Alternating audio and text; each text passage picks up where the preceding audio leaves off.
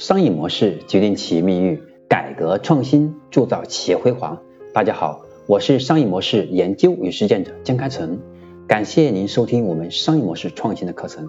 今天我将和大家分享的是我们商业模式创新课程的第两百七十六讲，用七个部分，也就是七个关键要素来构建好的 IP 故事。我们都知道哦，一个好的 IP 首先是一个好的故事。通过故事传播，才让 IP 更好的传播出去。那一个好的 IP 故事，我们主要是由七个关键部分构成。第一个是一个人物，第二是遇到一件遇到一个一件事儿或者遇到一个问题，第三是得到一一个人或者一个趋势或者某一个故事的引导，第四是为用户提供一套方案，第五是召唤用户采取行动，第六是帮助用户避免失败。第七是一个成功的结局。好，在这里我给大家举一个简单例子哦。我以大家都熟悉的李子柒为例。首先，第一是一个人，李子柒她是一个普普通通的一个女孩。第二，遇到一个问题，她现在在城市里面过得挺好。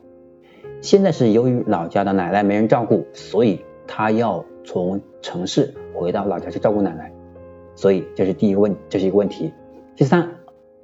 偶然遇到了一位向导，或者遇到了一个机会，然后李子柒发现呢，他回到老家去，他要生活怎么办？他要赚钱啊。然后他就发现，在老家的整个风景很好，而且呢，这个地方的美食很不错。然后他决定自己开始把这些美景美食想分享给大家。所以，然后呢，他就发现在线上很多人玩微博，很多人大家会会看到一些对美食，然后对美景很感兴趣，会给大家城市里面。他们恰恰对这些很向往，所以就遇到这个机会开始尝试。然后第四就是为用户提供一套解决方案。那很多人我们在城市里面我们是看不到这些好的美景，享受不了美食怎么办呢？OK，我可以给大家提供好的美食给大家拍视频让大家看到。然后呢，我会亲自让大家看到我们的食物是一步步怎么做出来的，让大家可以在城市里面吃到我们地道的农村美食。然后第五个是召唤行动，是大家看到了，我们就即可得到，可以采取行动，可以直接在我们的可以在链接里面点击可以购买。第六个帮助更多人避免失败，就告诉大家，我们可以在浮躁的时刻，在城市里面很累的时候，可以通过看我们的视频，可以看我们的美食，去享受内心的宁静。第七个是一个成功的结局，李子柒现在成为了一个超级 IP，对吧？现在很成功。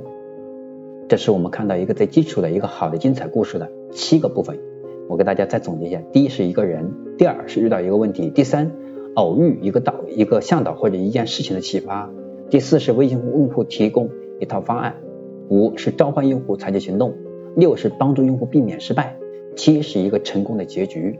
通过这几个步骤来帮助我们去构建一个好的 IP 故事。那这是我今天要和大家分享的第两百七十六讲。那么下一讲。我将和大家分享的是第两百七十七讲，如何让用户为你的产品而尖叫。这是我们第两百七十七讲将讲的内容。我是商业模式研究与实践者金开成，感谢您的收听与分享。我们下一堂课，我们下一讲再见。